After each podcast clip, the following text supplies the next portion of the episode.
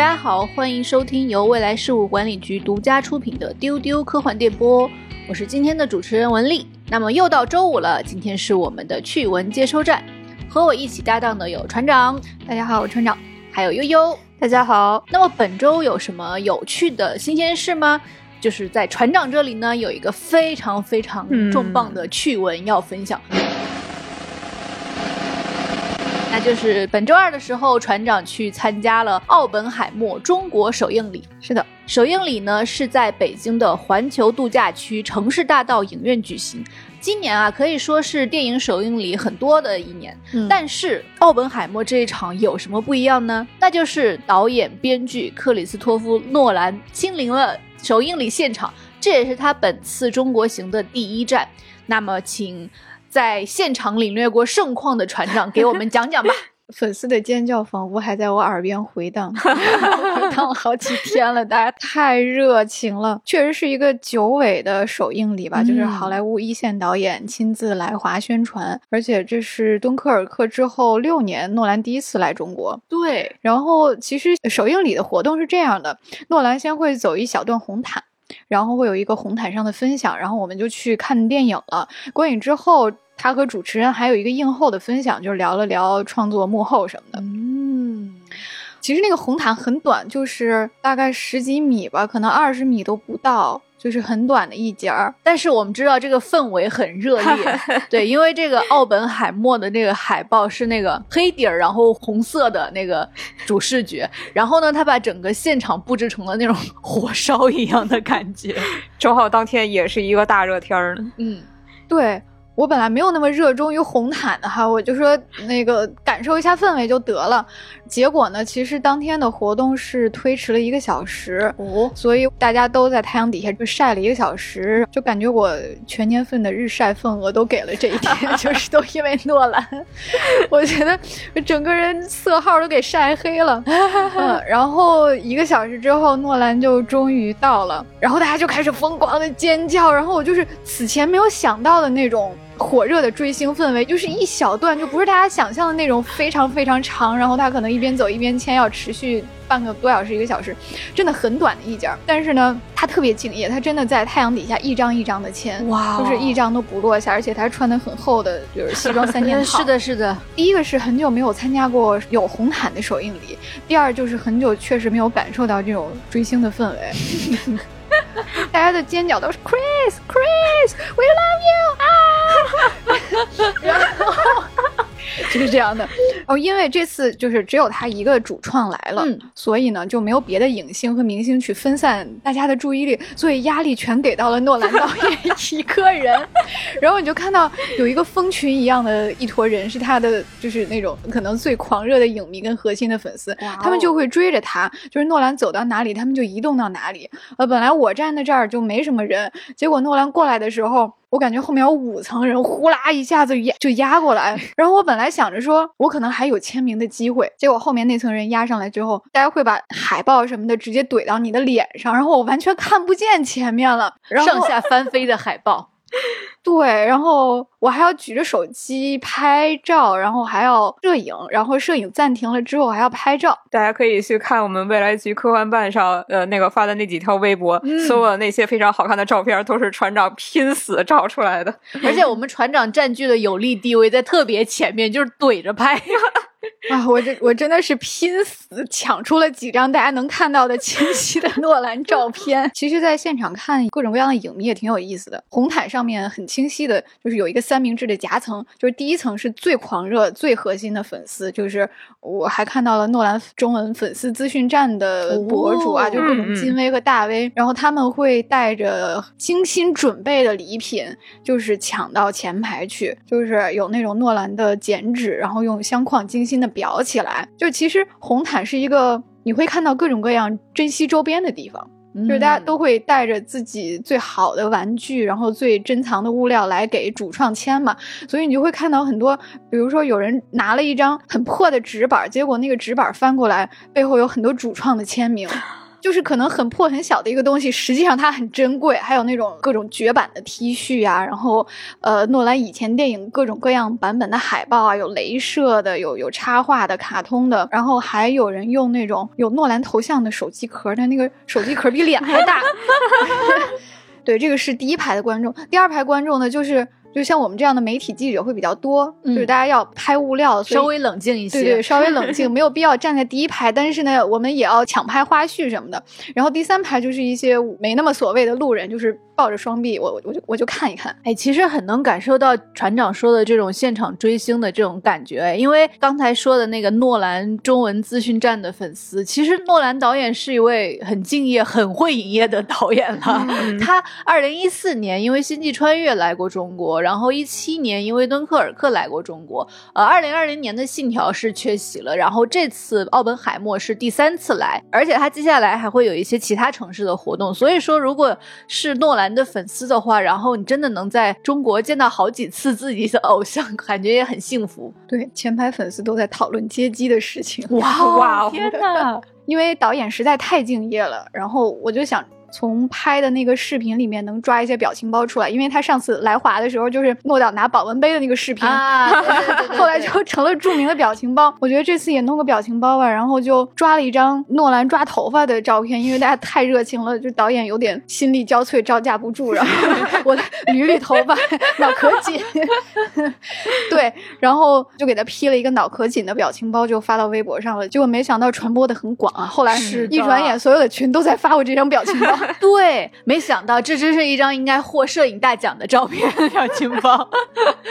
大家可以去我们伴伴的微博看原图哦。这张照片是我们船长现场抓拍、现场 P 的。然后之前我不是在丢丢的日常晒过首映礼票根嘛？嗯，然后这次也拿到了一个很漂亮的电影票根，就是奥本海默的这个中国首映礼的票根是。做成了那个电影胶片的样子，这会也可以拍给大家看。还领到了一个首映礼的礼包，然后我就现场来打开看了一下，里面有一个印着奥本海默 title 的马克杯，还有一个 T 恤，还有三张各种尺寸大小的电影海报，就是方便待会儿红毯签名。好的，感受到了这个红毯的这种热烈的氛围啊！其实我们在工作群里面每次看到船长发回来的信息，也有一种上头的感觉。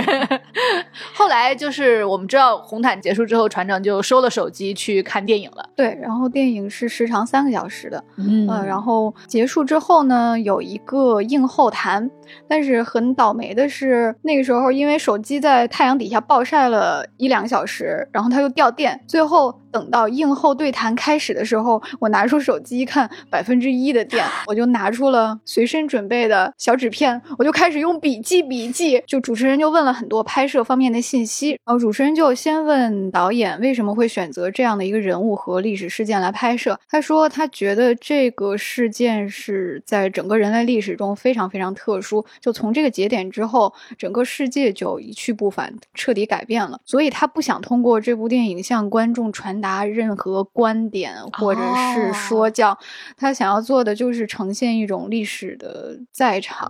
他说。这就像一个我来呈现这个房间，然后让观众走进这个房间去感受就可以了。然后我还现场目睹了一段爱莲说，就是大家都知道 诺兰对基里安·墨菲的爱好。然后主持人就问说：“你决定拍摄本片后，你第一个时间给哪个演员打电话了呀？”诺兰就说：“那肯定是基里安了。”他说他当时一直在读一个奥本海默的传记，那个传记封面上是一个奥本海默本人的照片，就照片是灰白，但是眼睛是蓝色的。他说：“当我看着这双湛蓝的眼睛，我就知道。”非他不可，后面还有一长段各种各样的溢美之词。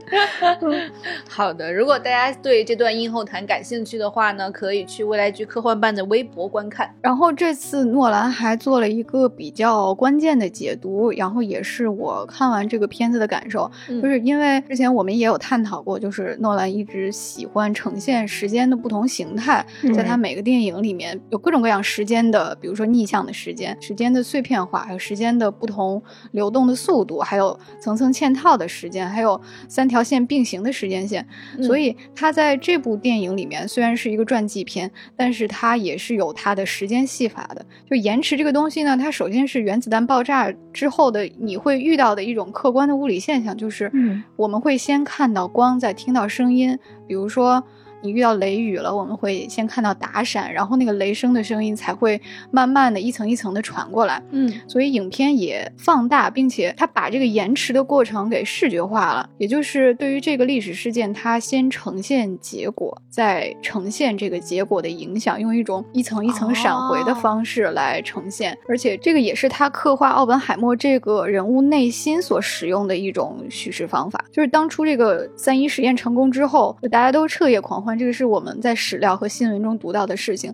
但是实际上这件事情对奥本海默这个原子弹之父，就是对他内心的巨大的冲击和他感受到的恐惧，其实很久很久之后才一层层的延宕到他的内心。嗯所以你会看到，你会在视觉的层面和叙事的层面都看到这种。延迟在剧情方面，我有一个小疑问啊，因为奥本海默他毕竟是一个历史传记片儿，那我其实很想问船长，对于那些对奥本海默和这段历史不那么熟悉的观众来说，你觉得这部片子好懂吗？我在去之前是不是需要去读一些史料，做做功课呢？哦，其实有一个粉丝也提问了这个问题，然后诺兰就正好回答了。哇哦，悠悠好荣幸，我精神魂穿那位粉丝，其实他就建议大家放下心理包袱了，嗯。嗯，其实你看任何一部电影都不需要说，我得做了功课，我得读过论文才能欣赏这个电影。其实这电影里有大量的对白会帮你了解这段历史，所以哦，我感觉没有什么观影门槛，就不是很难啊。那这样我就放心的去买预售票了。嗯，唯一的门槛可能就是这部电影时长三个小时。奥本海默呢是本月三十号内地院线就上映了。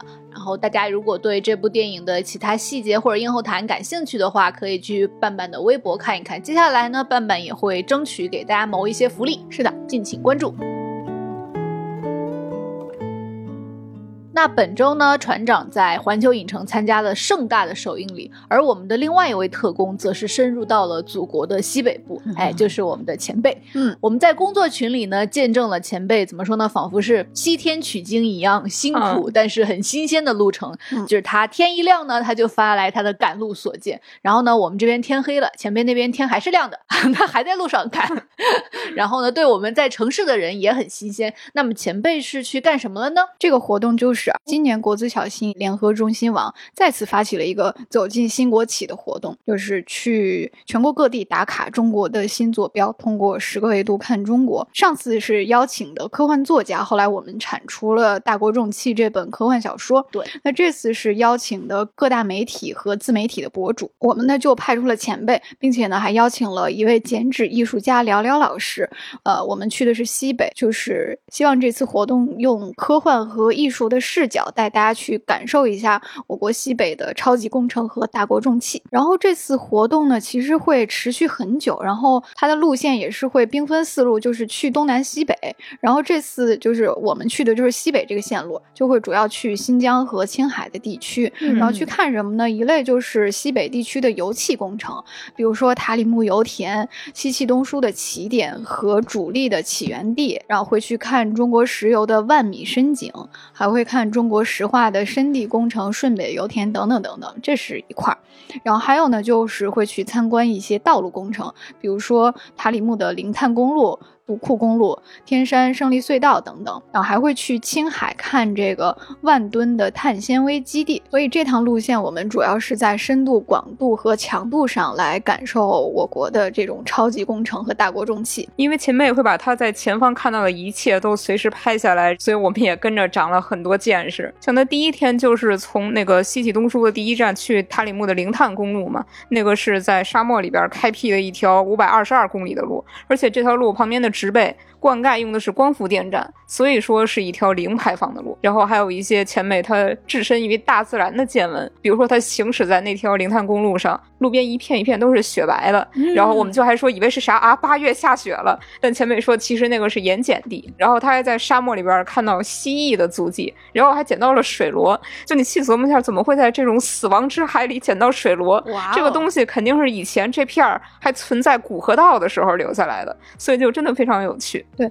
前辈在前方真的舟车劳顿，他每天要坐十个小时的车，是的，是的，但是很值得。我觉得。我在他的这些分享里面，其实就看到了一种超级工程的庄严跟人间烟火的一些关联，因为他会给我们讲，就是这些巨大的机器、这些工程会怎样和每一个人连接起来，就很令人触动。比如说他去塔里木油田的时候，他就拍到了那种悬空的火焰。走进了一看，是油田的安全火炬。然后他又在墙上看到塔里木石油工人的挂在墙上的那种座右铭：“只有荒凉的沙漠，没有荒凉的人生。”嗯，他就想象每天下班的前线的石油工人，每天就走在这种落日和火焰之下。这个对他来说是很平凡、很平凡的一天。但正是这样平凡的每一天，来保障了我们日常生活中每一天拧开燃气灶。你可以有火焰冒出来，有东西可以热饭，就是真的只有去到当地，你站在那个巨大的塔架下面，才能感受到这种联系。其实呢，我们是很想在节目中跟前辈连线的，但是呢，由于信号不好，我们放弃了。不然大家就会听到长达十分钟的啊，前辈能听见我吗？前辈在吗？和各种滋滋啦啦的有延时的回复。但是呢，我们还是请前辈给我们发来了他第一现场的语音实录，或者也可以叫语音日记，我们来。听一听前前辈此刻在哪里，正在干什么。嗨，大家好，我是邓运，我在参加这个国资委组织的打卡中国新坐标的活动西北线的这个考察当中。我们现在为期十天的旅程已经到了第六天，给大家介绍一下我之前去过的地方。我们在此前是先到了塔里木盆地的南端，然后一路从塔里木的南端，相当于穿过整个塔里木盆地，沿着独库公路，现在上到了啊天山的这边，是一个贯通南北的一个旅程。然后我前几天。基本上是每天有十多个小时都在车里。那给大家介绍一下，我们之前都去了哪里啊？我们先去了这个塔里木石油参观，然后看了中国首口万米的深井深井塔克一号，然后从这个塔里木的西气东输的第一站，我们又去到了这个塔里木零碳沙漠公路。这个是之前被评为央企十大超级工程的一个非常了不起的工程建设。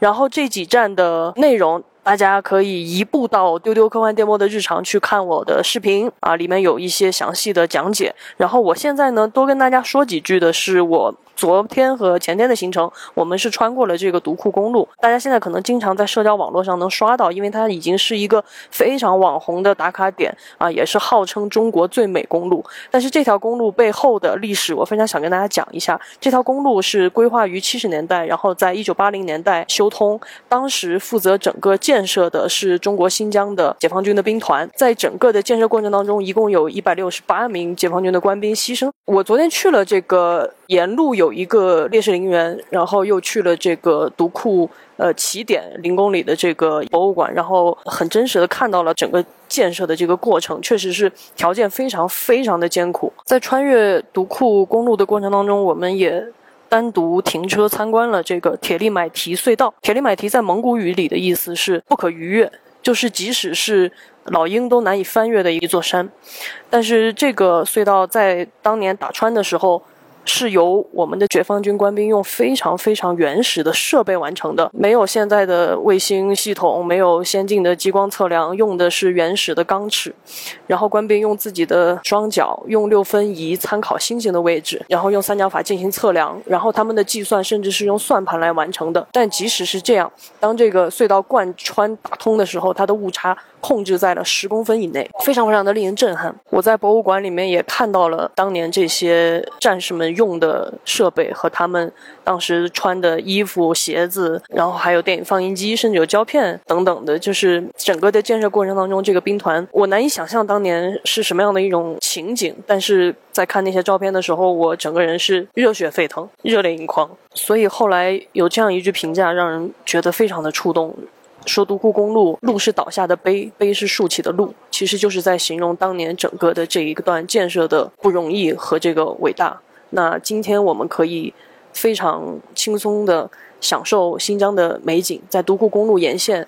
真的是画廊一般啊！然后一天看四季，十里不同天。我们在当天从塔里木穿越到独库公路的时候，是从三十多度，穿着短袖都要中暑的状态。然后走着走着，走到最后，我就穿上了最后的这个冲锋衣，然后还感觉到寒冷，所以非常触动我。我我我觉得之后有机会，我也很希望能够重回独库公路来作为一个普通的旅行者，享受这个美景，站在曾经的这些解放军战士修建的这一条公路之上，享受我的生活。这个公路现在在规划新的独库公路，我们接下来的行程也会看很多在新疆新建设的这个道路，包括胜利隧道、天山的隧道等等。这个是我接下来的一些行程，也请大家持续的关注丢丢科幻电波的日常，我会给大家看看啊，虽然很多都是车景啊，一直在 大家 坐车看风景啊，但会给大家介绍很多关于我们听到的故事。好的，感谢前辈的分享。这一段旅程真的是非常辛苦，但是又非常有意义。大家如果对前辈的所见和这次活动的后续感兴趣的话呢，可以关注我们的微博“未来局科幻办”以及我们的短视频号“丢丢科幻电波”的日常。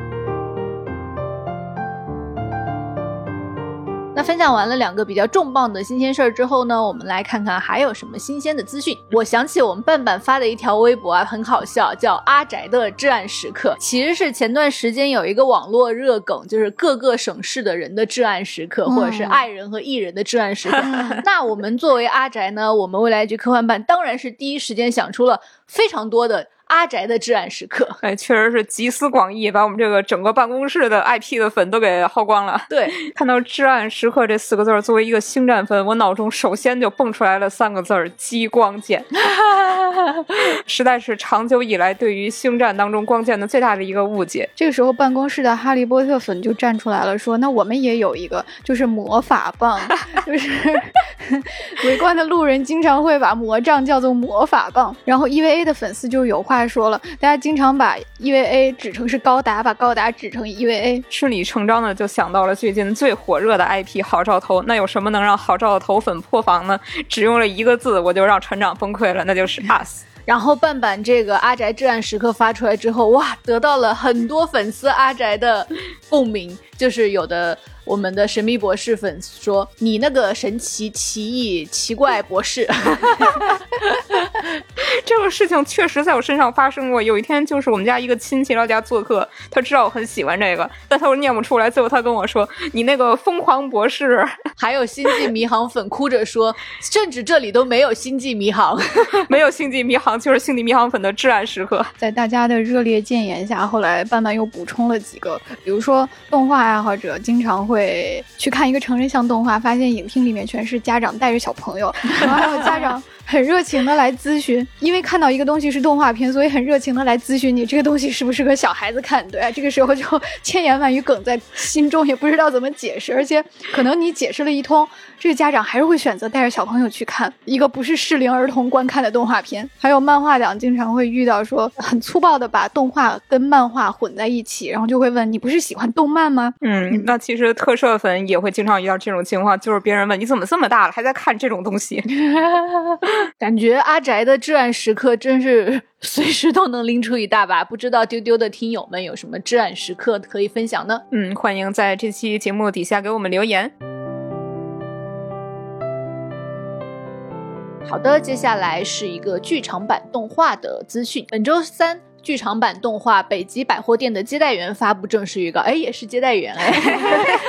这部动画是 Production IG 制作，改编自西村培的同名漫画，十月二十日在日本上映。那么作者西村培呢，也是大刘的《烧火工》日本版的插画作者。这个《北极百货店的接待员》原作曾经获得过第二十五届文化厅媒体艺术节漫画部门的优秀奖。感觉会火耶，感觉是今年的一个黑马。就说是剧场版动画，其实就是一个动画电影嘛。嗯嗯嗯，然后。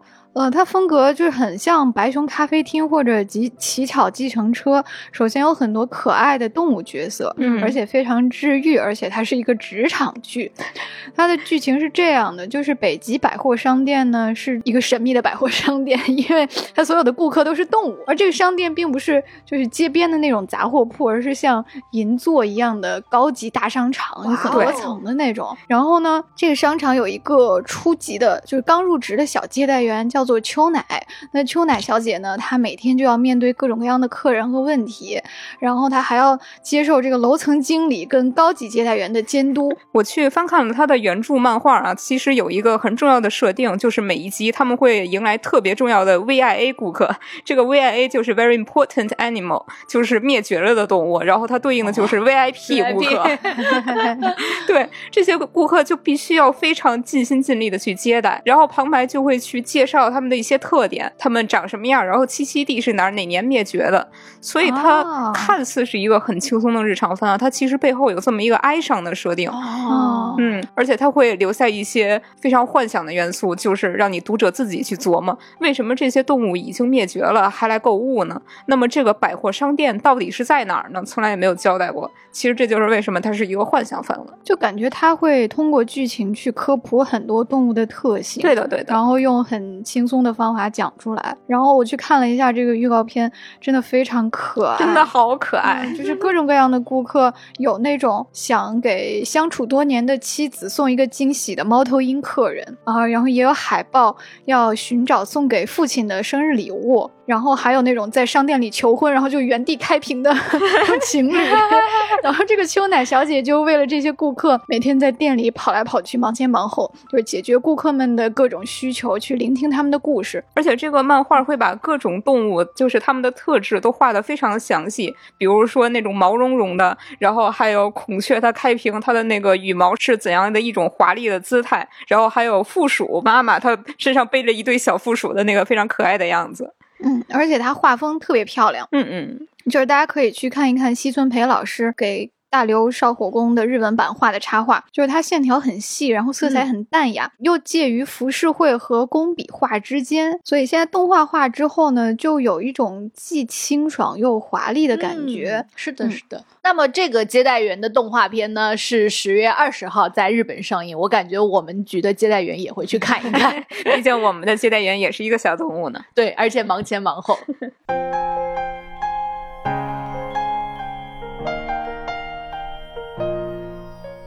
好，那么接下来是让我本人非常激动的一个大新闻，就是为了庆祝《冰雪奇缘》上映十周年啊，迪士尼官方宣布《冰雪奇缘》将以播客形式回归。它十月份就要推出了，是一部十二集的播客剧，呃，哦名字叫做《冰雪奇缘：自然之力》。设定呢是在《冰雪奇缘》第二部之后，然后在《冰雪奇缘三》之前。是的，《冰雪奇缘三》的电影也快要来了，就是一整个大激动。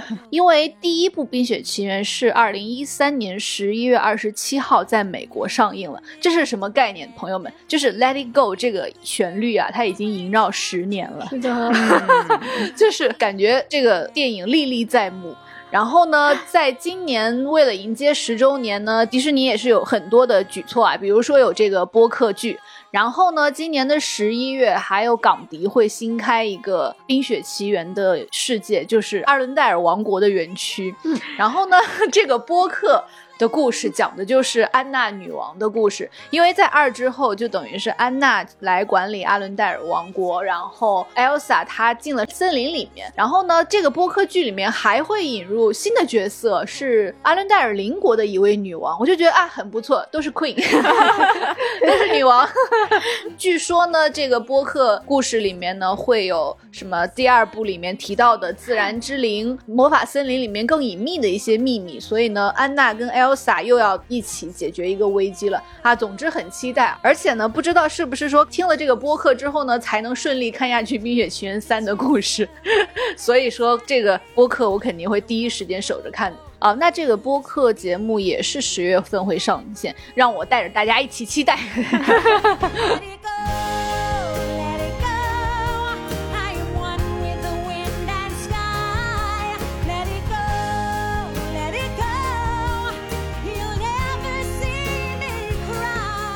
同样在十月份呢，在日本也有一个作品要播出了，那就是腾讯出品的《三体》电视剧。哎，我们都已经看过了。这个电视台叫哇哇。将在日本的哇哇电视台播出。宣传片的中二度特别好笑，就是他说决赞 享誉全国的 SF 超大作，真人版终于登陆日本。在这个消息传开之后，我们也看到我们的一位日本三体粉头在第一时间立刻转发了这一条消息，那他就是小岛秀夫。小岛秀夫第一时间转发，就这次他终于能看上新鲜热乎的了。之前 之前都要去搬运海外的资讯，之前要翻墙。然后这个电电台其实挺有意思的，我查了一下，就这个沃沃是一个挺有个性的日本电台。就这个剧在这个电台播出，就让整个事情变得更中二了。绝赞！对，就是经常看日剧的朋友应该不陌生。就是这个电台呢，就首先它的名字是两个 “wo” 叠加，嗯，对，就是它播出过很多高质量的悬疑剧和伦理剧，而且这些剧都题材非常的新奇。比如说那个之前那个很有名的，就是讨论丧偶式育儿的《坡道上的家》，哦就这个电视台播出的。所以观众中就流传着这样的说法，就是说沃沃出品的一定是精品，而且他除了播放日本的电视剧，还热衷于播放中国电视剧，比如三国题材的《军师联盟》哦。然后他还干过这样的事情，就是他连续二十三小时播放十四部剧场版《海贼王》然后现在就是这样的一个电视台会播出电视剧版的《三体》，你就能想象到，反正到时候又能看日本网友的 reaction 了，就哎，很好期待，好期待！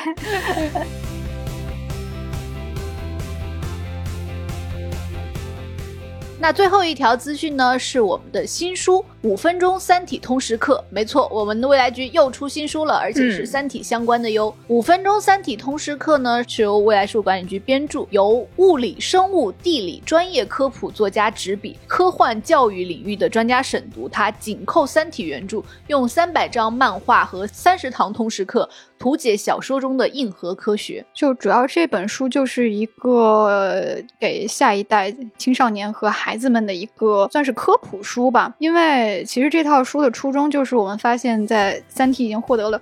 这么大的关注度，但是它的延伸著作里面，就是去结合青少年或者儿童阅读特点的读物，就其实现在还很少。我们就希望把这个空缺来填补上，因为首先《三体》里面有大量的科学点子，有科学设定可以去做科普的内容，就是它的世界是一个文学幻想、科学普及还有逻辑都非常自洽的一个世界。就随便的一个闲笔，它里面的这个科学原理和技术点都能衍生出一个很完整的故事，都会立刻吸引大家的大讨论。所以呢，就很方便作为科普的延伸点。而且《三体》的成功也证明了科幻不可取代的独特价值，就是用趣味性的故事来呈现对广大世界的思考。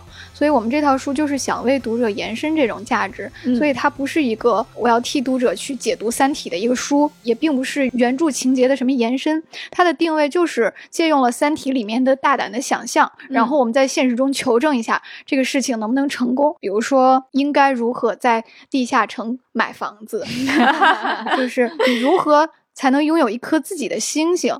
那古筝行动为什么要选择巴拿马运河？还有红岸基地为什么要建在大兴安岭？还有太空电梯到底对人类有多重要？然后还有比如说啊，降维后的太阳系到底有多大？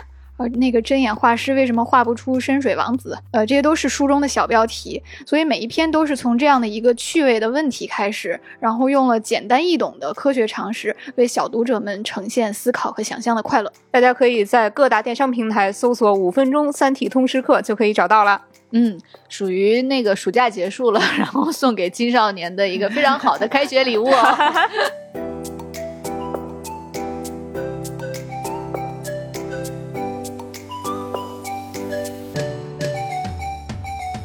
那最后呢，是我们的评论互动环节。最近呢，我们给大家更新了很多丢丢生活栏目的节目，比如说嗯运动呀、生活好物啊，以及夏末的感受啊，收获了大家的很多评论，让我们一起来看一看。在上一期的节目《夏天夏天悄悄过去，留下时间循环》哦，我觉得很难读出来这个名字，天哪！这一期的喜马拉雅评论区呢，我们的老朋友赛棱，他给我们炫耀了一下他拍的照片。他说他夏天去了南半球找冬天，哇，他的照片上很多星星，推荐大家去看一下。他说震撼到失语，一想到这些星光穿越千百万年来到身边，就激动到眼眶湿润，完全忘记后仰过度、颈椎疼痛、腰椎酸胀。谢谢你的分享。QQ 捏捏噗噗真奶提了一个问题，他说 给种草了琼瑶浆这种酒，求一个全名，淘宝上搜出来各种各样的都眼花了。其实我们也没有推荐某一个品牌啦，嗯就是只要是琼瑶浆这一种酒的类型，其实大家口味也不同，你可以多买几个牌子自己尝试一下。啊在小宇宙上有一位叫开里 CY 的朋友说：“我真的太太季节小队了，感觉大家把在每个季节的小感受细腻的放大，产生的共感太美妙了，谢谢你。在后面我们还会继续来给大家带来春夏秋冬系列。然后有一位叫导诊的朋友说，第一次被丢丢俘获，好像就是听到去年秋天的节目，被大家的可爱和美好到秋天快乐预备备。啊，对的，那一期就是小浪花的柿子树的出山之作。对，焦图说今天是处暑，早晨黏糊糊的闷热突然就消失了。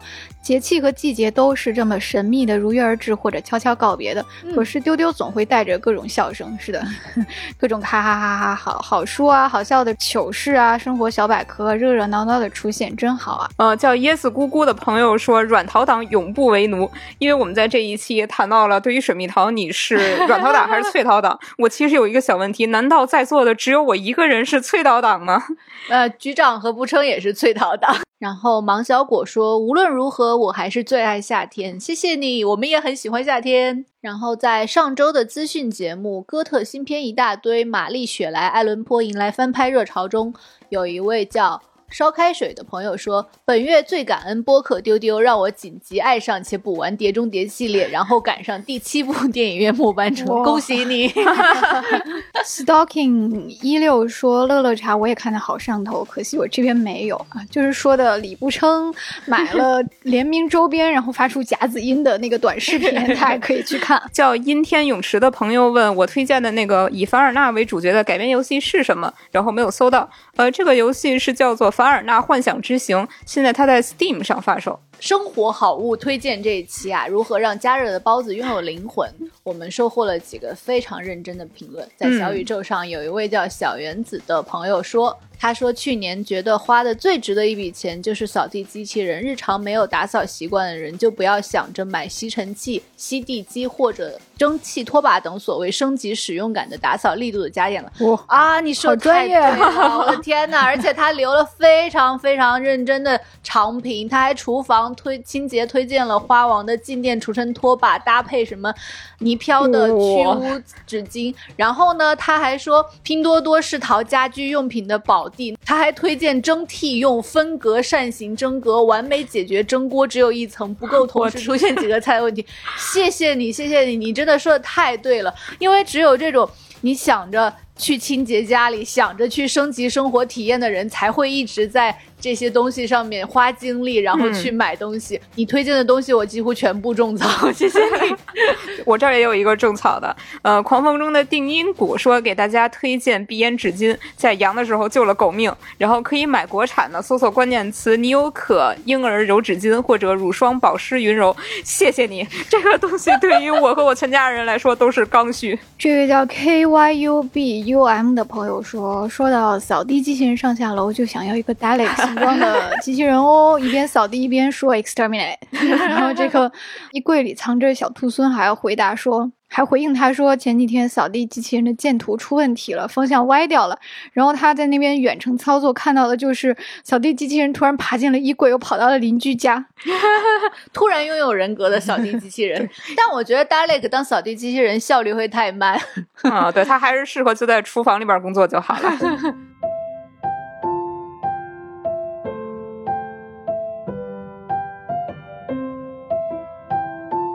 好的，那今天的资讯节目就到这里结束了，感谢大家的收听。如果大家有什么想要跟我们说的话呢，可以加未来局接待员的微信 f a a 零五零四就可以进群了。然后也欢迎大家在各大平台点赞、订阅，给我们的节目留言。也给大家推荐一个夏末好去处，《三体：引力之外》沉浸式科幻体验已经开票了，体验地点是上海西岸凤巢 AI Plaza，在全平台搜索“引力之外”就可以购买。